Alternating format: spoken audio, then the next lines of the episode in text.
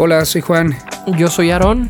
Bienvenidos a Plásticos, un espacio para la circulación de ideas donde teología y ciencia se encuentran para abrir nuevos caminos. Biblia, evolución, muerte, interpretación, Dios, historia, drogas, eternidad son algunos de los temas que hablaremos. Te invitamos al viaje del cambio continuo. Quédate con nosotros. Hola, hola, ¿qué tal?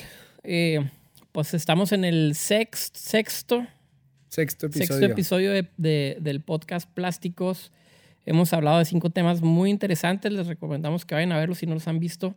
Y hoy vamos a, a relajarnos un poquito, ¿no? Estamos muy intensos en estos últimos capítulos. Sí, sí. Y vale la pena hacer un ejercicio también de reflexión sobre las cosas que son rescatables dentro de la iglesia, que valen la pena que también pongamos un ojo en ellas y que también nos ayudan mucho a entender eh, nuestro cristianismo del día de hoy. Claro que sí, sí. Eh, algunos comentarios que he recibido en las, las redes sociales es como que, eh, como, ¿qué están diciendo, no? Que, que o sea, como que, ¿qué está pasando? Qué están hablando? De qué están hablando, ¿no? De qué están hablando y tal vez se, se, vea como una agresión, pero lo, lo, bueno, o no sé si es bueno, pero es que nosotros somos cristianos, no estamos haciendo un ataque desde fuera, ni mucho menos, ni tampoco es la intención atacar nada, sino más bien una, una crítica a, a, lo que, a donde estamos, eh, lo que practicamos, lo que vivimos, eh, pero con el fin no de quedarnos ahí, sino también de,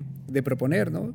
Yo creo que en los próximos episodios también tendremos esa, esa opción de, de, proponer tal vez, ¿no? De que, cuál es el tipo de cristianismo que, que tanto Aarón como yo proponemos o de manera separada, ¿no?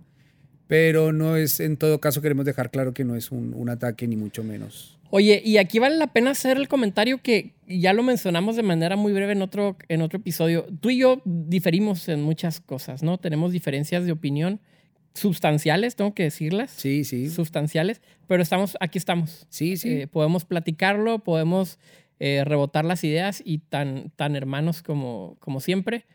Y que no se nos pase también mencionar que estamos otra vez en Etnos Café. Sí, que nos abrieron el espacio. otra vez disfrutando del, americano que está muy bueno, por cierto. Sí. Así que si se quieren pasar por aquí es eh, un café bastante agradable y le damos muchas gracias por dejarnos hacer el podcast aquí, ¿no? Eso está claro.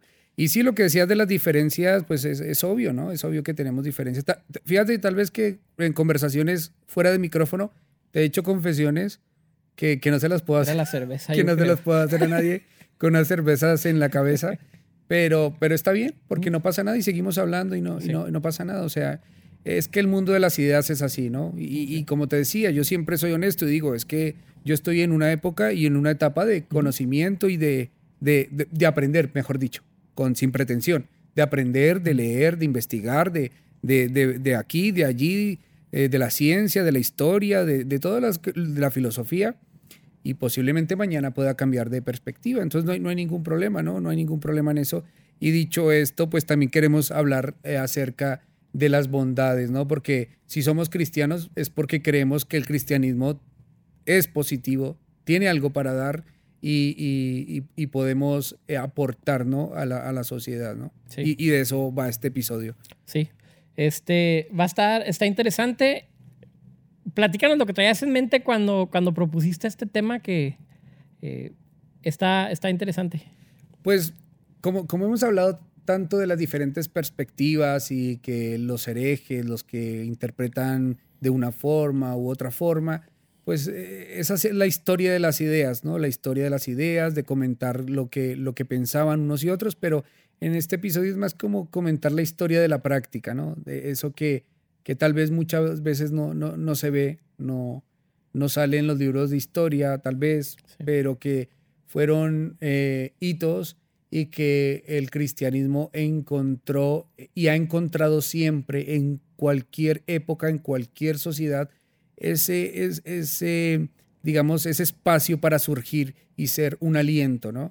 Porque yo creo que, que Jesús, Jesús eh, al margen de lo que se puede interpretar de él, a mí me queda algo muy claro y es que la comunidad que él impacta quedó impresionada por su actuación, quedó impactada por sus acciones. A mí me, parece fabuloso leer eh, ese Jesús de, la compasión, ¿no? Del amor. Ese Jesús donde estaba en la casa de los que nadie quería estar, que es, que es un peligro para los cristianos de los siglos posteriores, ¿no? Porque decir, equiparar en un evangelio que se le conozca como el, el Jesús que está con los pecadores, ¿sabes? O sea, eso fue una crítica. Y yo siempre lo he dicho, si, si no hubiese sido un problema, los judíos no lo atacan. Porque ¿quién va a atacar a alguien que está convirtiendo a los pecadores y que los mete otra vez bajo el marco de la alianza? Pero la crítica era porque estaba con ellos, vivía con ellos. E, ese era su entorno. Y esto a mí me parece fabuloso. Y, y, esa práctica que, que, digo que, esas ideas de, de atacar el sufrimiento de las personas y la idea del cristianismo de que alguien muere por otros y que alguien es capaz de dar su vida por otros, eso a mí es lo que me impacta y lo que me, lo que me hace ser cristiano, ¿no? Porque me parece algo fabuloso y una verdad como una catedral. Eh, el mensaje cristiano en sus inicios es contracultural y es escandaloso. Eh, si, no, si no ponemos estos lentes cuando vamos al texto bíblico a estudiar la vida de Jesús, vamos a perder un gran porcentaje, porcentaje de la riqueza que se nos presenta a través de ellos. Porque en el cristianismo del siglo XXI a veces batallamos para encontrar esta radicalidad que existía en el mensaje de Jesús, sobre todo, como ya mencionaste, hacia los que estaban más relegados en la sociedad. El discurso que tiene Jesús con la mujer samaritana es un discurso de escándalo, el que hay una mujer como, como María o con Marta, que también son parte de las enseñanzas de Jesús y que pueden sentarse a sus pies para tomar algún tipo de, enseñanza directamente. Eh, la manera en que Jesús evita un feminicidio que aparece en la Biblia cuando una mujer va a ser apedreada por haber sido eh, encontrada, encontrada en una circunstancia de pecado. El mensaje de Jesús es totalmente contracultural y aunque la iglesia, hemos hablado de la crítica que, se desprende de la iglesia en varios aspectos, aunque la iglesia tiene esta dinámica de imposición que lo ha hecho durante mucho tiempo, se ha convertido también en un gobierno hegemónico, no solamente en el tema religioso soteriológico, sino en el tema político durante muchos años, en el tema de, de lo que se debe pensar y lo que no se debe de pensar, etc. Siempre ha habido también muchas oportunidades que la iglesia ha aprovechado para establecer el reino de Dios, entendido como lo entendían tal vez los apóstoles, los discípulos, enfocado no solamente al crecimiento o al fortalecimiento de la institución, sino fortaleciendo al ser humano por, por el hecho de ser un ser humano. ¿no? Creo que nuestro pensamiento occidental ha sido permeado y formado por el cristianismo de tantos siglos y hoy tenemos cosas buenas que podemos hablar y inclusive eh, presumir de alguna manera ante la sociedad, es decir, son valores cristianos y surgieron de un hombre que decidió llevar eh, una vida de contracorriente a lo que se esperaba en ese entonces. A tal grado, yo lo he mencionado en otras ocasiones, que los judíos dentro de sus oraciones diarias, que tienen varias oraciones diarias, eh, llegan a mencionar, Señor, yo te doy gracias porque no soy mujer. Te doy gracias porque yo no soy una mujer.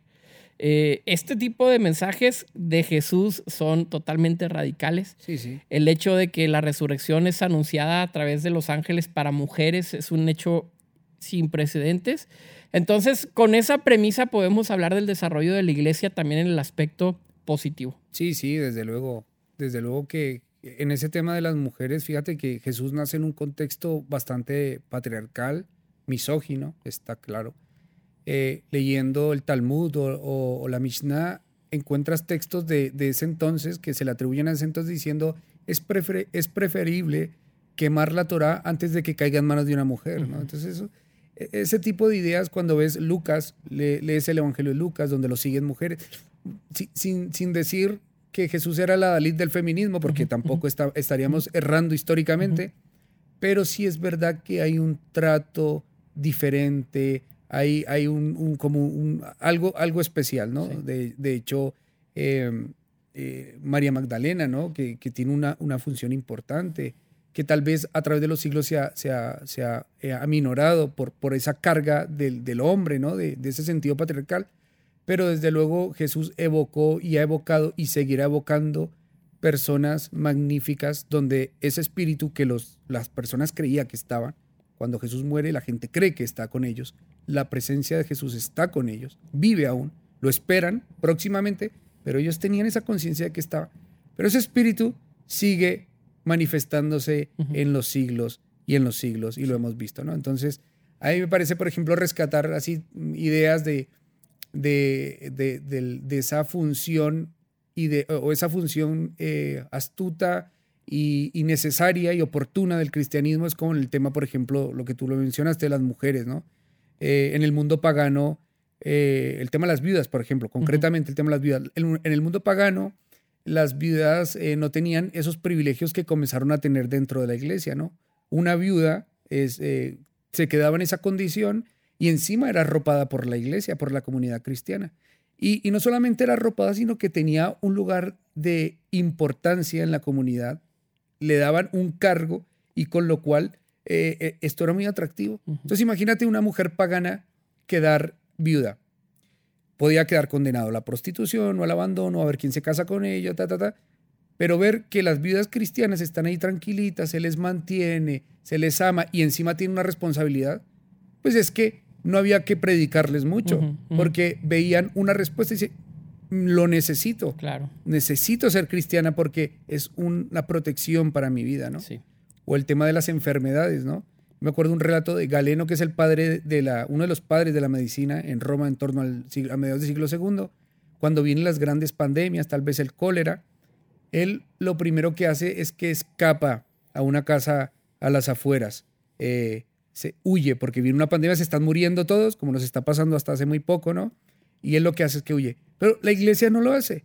La iglesia comienza a cuidar a sus, a sus enfermos, obviamente se contagian muchos de la iglesia, pero ese cuidado y ese estar ahí con ellos hizo que el porcentaje de, de, muertos fuese mucho menor por los cuidados y las atenciones y los paliativos que podían darle. Entonces, fin de pandemia, el mundo pagano se reducía, pero el cristianismo o los que estaban dentro de la iglesia crecían. Entonces, digo, ese tipo de, cosas, qué bonitas, ¿no? Qué bonitas eh, resaltarlas, que fue una práctica cristiana. De hecho, hay un emperador romano, y con esto ya termino eh, la idea, se llama Juliano, que le dice a, a sus sacerdotes paganos, el emperador Juliano le dice, ¿qué estamos haciendo?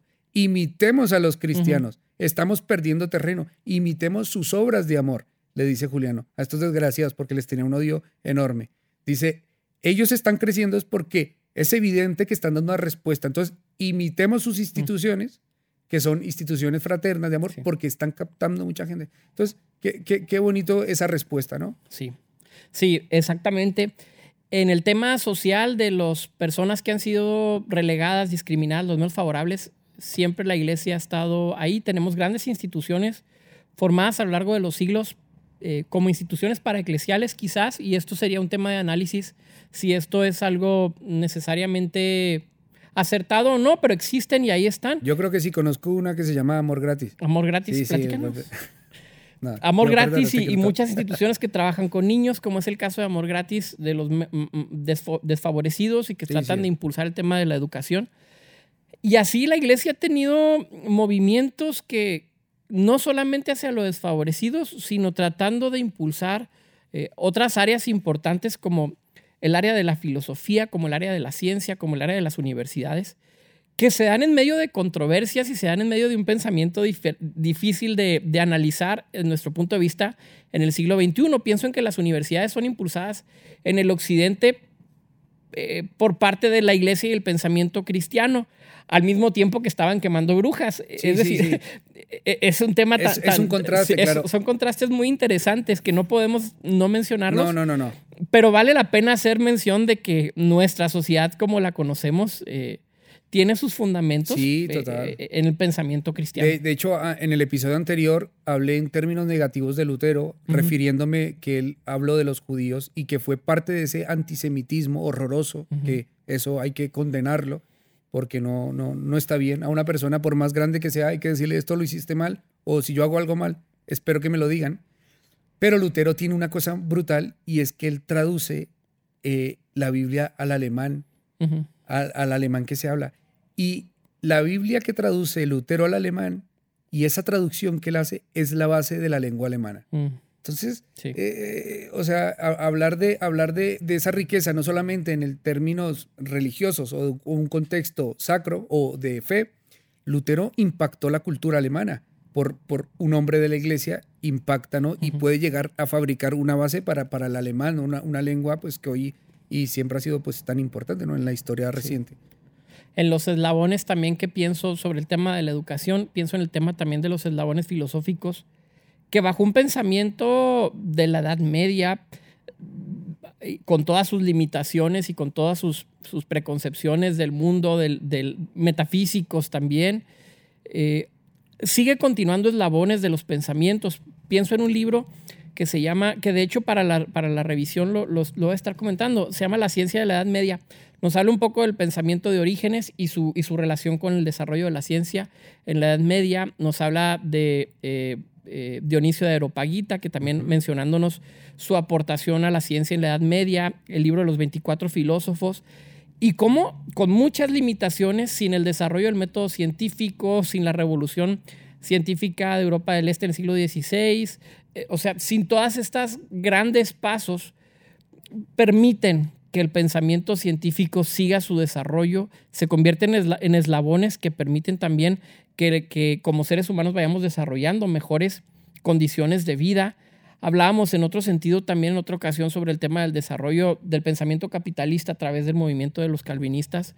Entonces, la iglesia siempre ha estado dándole forma a, nuestro mundo en cosas eh, buenas, en cosas malas, pero la realidad es que eh, cuando le rascamos un poquito podemos encontrar mucho más riqueza de la que a veces se nos ocurre que existe en, el mundo. Sí, sí, desde luego que sí. O sea, esas, esas aportaciones eh, buenas, eh, necesarias de, de del creyentes, de comunidades cristianas, hay que valorarlo mucho porque esa es la riqueza inagotable que tiene el repensar a Jesús, ¿no?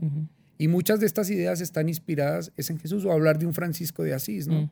Eh, o, hablar de esas personas eh, que, han dado su vida al servicio de otros, o que han dado su vida por el conocimiento, por ese amor, por esa pasión de descubrir, y que en esa, esa fuente motivadora o de energía ha surgido y, se ha dado a través de, pues de, de, su fe, ¿no? Entonces, esas cosas hay que rescatarlas y, y, y actualizarnos y ver ¿qué tenemos que darle nosotros hoy a la, sociedad como cristianismo? ¿no? Y hablábamos en el episodio anterior que tal vez eh, esa riqueza no, no termina de surgir por, por ciertas ideas que admitimos como, como, como eh, únicas, ¿no? Y, ¿no? y no exploramos esa riqueza, ¿no? Yo, yo, me he encontrado aquí, eh, no voy a decir nombres, pero, pero líderes cristianos de nuestro entorno que han dicho cosas como que no estudies tal carrera mm. porque te va a confundir. Eso es muy peligroso, es muy dañino. En vez de, de que la comunidad cristiana sea un florecimiento del arte, de la cultura, de la economía, ¿sabes? Decir, no solamente somos una institución donde venimos aquí a hablar una serie de cosas, sino de aquí hay que salir, ¿no? Un sentido más centrífugo, ¿no?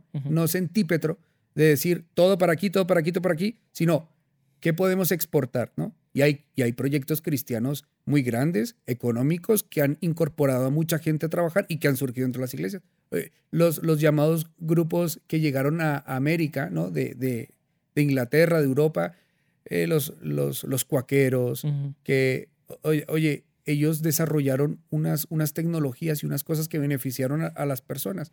Entonces, en ese sentido, el, cristianismo tiene mucho que dar y mucho que explorar. Pero hace falta, eh, hace falta lanzarse a esa, a esa, riqueza creativa, propositiva, de decir, oye, ¿qué, puedo hacer yo? ¿no? O sea, eh, oye, si yo soy un químico, no puedo hacer nada dentro de la iglesia o no puedo aportar nada desde mi conocimiento.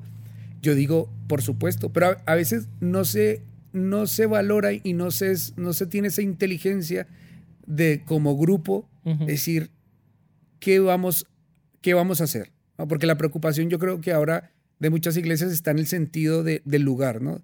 de la comunidad, eh, de, y de, de, las dinámicas, de los sermones, de la reunión de tal, del chico, de los jóvenes, de matrimonio, de ta, ta, ta, ta, ta, ta, pero luego es como todos y, y, aquí, aquí, aquí, aquí, y se, y se, y se paraliza ese, eso que se puede exportar, ¿no? Sí. Y bueno, eso en ese sentido no una crítica, sino también la riqueza que tienen las comunidades cristianas en el, en el valor social, ¿no? Eh, las personas, por ejemplo, en Europa son personas muy solitarias. Y, a, y, a, mí me parece fabuloso que tenemos la oportunidad de ir como grupo social a llegar a esas personas que están solas, que no tienen a nadie, y, y, poder, eh, yo qué sé, que ese amor de Dios corra, ¿no? Corra. Pero, claro, en Europa esa persona no va a ir a la iglesia porque la iglesia es como un rollo de ayer. O sea, te invito a la iglesia y te dicen, oye, ¿tú todavía crees en esas cosas en serio? Pero si tú dices, ¿sabes que Me voy contigo a hacer deporte y voy a estar contigo y voy a, a, a, estar, me voy a tomar un café contigo, una cerveza contigo, vamos a hablar tranquilos, elaborar una amistad. Yo creo que ese terreno está mucho por explotar, de decir, ostras, podemos hacer algo hacia afuera. No sé qué piensas tú. Porque claro, tú, e, me interesaría aquí tu opinión porque tú eres pastor y, trabajas actualmente con una comunidad y eso, ¿no? Pues mira, por ese lado sí lo... Eh, es interesante tratar de evaluar el tema de la dinámica social o, la dimensión social que tiene lo que creemos que es el mensaje del Evangelio. Es decir, el Evangelio no solamente es para el mundo que está por venir, sino que tenemos que hacer conciencia que tiene que tener repercusión en la sociedad. Cuando asumimos esta postura, entonces estamos más abiertos a lo que estás comentando, a abrirnos a, que haya participación de parte de los que se dicen ser cristianos en las dinámicas sociales. Es el mismo Lutero el que va a mencionar este tema de que hay más gloria de un zapatero que hace mejor, que hace bien su zapato, a un gran predicador que hace malas cosas, ¿no? Eh, junto con la reforma viene esta, este impulso a que encuentres la manera de, aportar a tu sociedad, de aportar al mundo, en una forma en que repercuta para bien. Creo que nos hemos disociado mucho en el mensaje del reino y el mensaje del evangelio a pensar que únicamente se tiene que reducir hacia, hacia mandar gente hacia allá arriba y que todo se solucione allá. Cuando la pregunta, como la mencionaba una persona que conocí hace algunos años, eh, nosotros estamos diciéndole a la gente que hay vida después de la muerte, cuando la gente se está preguntando si hay vida antes de la muerte. Y ahí tenemos grandes respuestas como, como iglesia que podemos aportar, que lo ha hecho la iglesia durante muchos años, pero que todavía tenemos muchísimo que explotar. Eh, ministerios de misericordia, ministerios de ayuda hacia el prójimo, hacia el necesitado, hacia el extranjero, hacia la viuda, al huérfano, al pobre. Y, tenemos que aprovechar esta riqueza que tenemos en la iglesia para impulsar de mejor manera lo que está ocurriendo eh, al interior de nuestra iglesia, impulsarlo hacia afuera, lo que estabas mencionando. Como pastor tienes que, desarrollar este, este olfato de la necesidad de tu comunidad para poder utilizar los recursos necesarios. Y, y así como surge este amor gratis, necesitan surgir muchas otras cosas que traigan congruencia y traigan balance a nuestra práctica de fe cristiana. Sí, en muchos campos, en muchos campos, porque no hay ninguna práctica incorrecta, ningún modelo incorrecto, ¿no? O sea, en el sentido de que no hagas mal las cosas y no seas perjudicial, ¿no? Sí. Pero, pero fíjate que en, en, la experiencia que tengo cuando, cuando, cuando fui pastor, bueno, soy pastor, pero cuando fui pastor en el sentido más tradicional de estar en una iglesia, trabajando con personas, desarrollando todo el ámbito de lo que quiere decir en nuestro contexto ser pastor, pues yo en un momento me, sentí un poco como eh, incómodo para poder desarrollar eh, las cosas que tenía en mente, ¿no? Por, por el contexto, no porque no pudiera hacerlo eh, desde la iglesia, sino por, por, el contexto en el que estaba, no podía, digamos, desarrollar tal vez lo que a mí me gustaba, que siempre fue estar con las personas de la calle, mm. con el, el, tema del necesitado. Y, a mí tuve que tomar la decisión de, de salirme para poder trabajar en, en esto.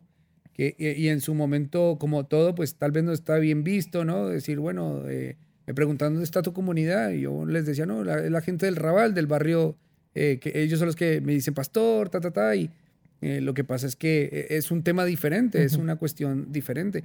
Pero sin embargo, esas personas pues necesitaba llegar ahí y estar en esos, en esos entornos, ¿no? Porque personas que viven en la calle no van a entrar en una comunidad eh, pues tradicional. Primero porque pues no, no se duchan, eh, porque no, no, están, no tienen esas normas de respeto, entonces si se levantan y gritan y te dicen, ¿sabes qué? Cállate que no estoy de acuerdo con eso, payaso, ¿no? Entonces estaban diciendo esas cosas, entonces no se podían en ese entorno, pero sí surge la propuesta eh, que ya, repito, no digo que sea la mejor, ni, ni mucho menos, pero, pero ha sido interesante vivir ese cristianismo y ese, y ese digamos, ese ministerio eh, en la calle con otras funciones, ¿no? La educación, la tecnología, todas esas cuestiones, me parece que es importante, pero hay, hay, veces como que se piensa que no es posible y yo creo que, que, que digamos que hay mucha riqueza en la iglesia. Y por utilizar una expresión muy cristiana que eh, la, la, sal no es para estar en el salero, ¿no? Sí. Digo, podemos explorar nuevas cosas sin anular lo otro, sin decir aquí, ah, salgámonos. No, no, no. Eso es extremismo. Y, tampoco, y creo que la, la, iglesia cumple, como local, como la entendemos, cumple una función muy buena. Yo, yo la necesito. Para mí, los días de reunión es importante, el domingo es importante. Llegar allí, orar, cantar, eh, saludar a los hermanos, a los amigos, escuchar un sermón, ¿sabes? Para criticarlo, para. No, no. Para, no, para, para, para, desarrollar un podcast. Sí, sí, para desarrollar un podcast y no, no. Se necesita y tiene una. Los amigos que tengo son de la iglesia, ¿no? Entonces, para mí, eh, eso es. La comunidad. Exactamente, la comunidad. Entonces, digo que sin anular lo otro, pues se puede reforzar lo otro, porque hay personas que, que no son de ese tipo de estilo, ¿no? No, no, no, no tienen ese crecimiento, o no son músicos, o no son buenos oradores, pero sí son unas mentes, o unos economistas, o unos empresarios brutales, ¿no? Que, que también creo que hay que asesorar. Es que en muchos sentidos, y creo que la advertencia aquí sería que, que la iglesia, eh, la, la, iglesia local, la institución, el, el, templo, el nombre como tal, no se convierta en la mesa que tapa la lámpara. Eh, Jesús dijo, no tiene sentido prender una lámpara y ponerla abajo de una mesa. Y me parece que, que esta expresión no solamente es aplicable en el sentido personal, de decir, bueno, yo tengo algo que los demás no tienen, hablando del mensaje, el entendimiento, de lo que yo he recibido como el amor de Dios y que puedo expresarlo a través de los actos, no solamente en el sentido personal, sino en el sentido comunitario. Mm, como iglesia no debemos dejar que, que nosotros mismos opaquemos lo que se nos ha dado y lo hacemos en muchas ocasiones. Por eso ahorita mencionaba hace unos momentos los ministerios paraeclesiales, aquellos que están eh, a un lado de la iglesia no es necesariamente que tengan que estar a un lado de la iglesia, pero si aprendemos a reconocer la dimensión social de la iglesia, no es necesario hablar de ministerios paraeclesiales. es necesario simplemente hablar de la iglesia. Sí, sí, sí. O sea, no, no, es la hermana pobre o la hermana que está ahí como una herramienta, sino que es parte de. Es parte de, y, y las personas que trabajan en estas áreas son parte de una rama social, de un todo que se llama iglesia. Y la tentación viene cuando como pastores, ahorita que hablábamos del tema pastoral, viene cuando buscas una acumulación personal, eh, una tentación que ha existido durante toda la vida, que muchos hombres y mujeres se han desviado de la capacidad de, de expresar las cosas que se tienen que expresar hacia un mundo de necesidad y únicamente se ve por uno mismo. ¿Tenemos que ver por uno mismo? Claro que sí. Hay, hay personas cercanas a nosotros. Yo tengo una esposa y tengo hijos y tengo que ver por mí mismo. Pero pero hay una, hay una diferencia entre, entre solamente ponerme a mí en el centro de las actividades y o entender mejor el Evangelio y tratar de expresarlo hacia afuera. Repito que ha existido durante muchos años, la iglesia siempre ha estado ahí y, y vale siempre la pena aventarnos un clavado para ver cómo ha funcionado en temas sociales, en temas de esclavitud, en temas de la defensa de la mujer, en temas de la defensa de los trabajadores. Siempre ha habido por ahí un cristiano loco que ha tratado de impulsar las cosas y que cambien. Siempre ha habido muchos cristianos que dicen así están bien las cosas, pero, pero el llamado sería pues escoge cuál bando vas a estar, ¿no? Sí, sí, sí. ¿Cuáles son los bandos que tú quieres pertenecer? Pues yo creo que hemos aquí eh, reflexionado sobre este tema de la importancia de la actualidad, de la iglesia, de lo positivo que es el cristianismo y lo que puede seguir dando en este episodio. Así que, bueno, yo, yo creo que nos, nos vemos en, en, la próxima entrega, ¿verdad? De Plásticos. Eh, las redes sociales, plásticos.podcast en, en Instagram y en YouTube estamos como Plásticos Podcast. Y también vamos a estar subiendo esta semana pues libros, recomendaciones. También nos gustaría, eh, la verdad, vamos a entrar en la recta final de esta primera temporada. Eh, no haremos más de 10 episodios. Entonces nos gustaría tener en cuenta las opiniones para los próximos o los siguientes que, que, restan en esta primera temporada.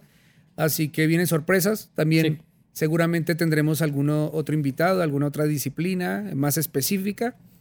Así que ya nomás, pues, Aarón, pues un gusto nuevamente hablar contigo y, nos vemos hasta la próxima entrega. Sí, igualmente y sigan en redes sociales. Queremos escuchar la participación mucho de, ustedes, ¿no? Que comenten, que nos platiquen qué les parece y que haciendo justicia a este espacio, pues que podamos también debatir si, si podemos hacerlo con, con civilidad y con, con, una mente abierta. Claro, y si alguno quiere hacer alguna aportación, no, no esto es broma, no, no, no.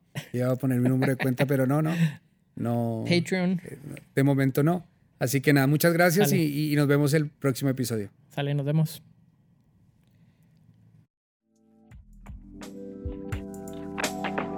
Esperamos que hayas disfrutado este viaje con nosotros.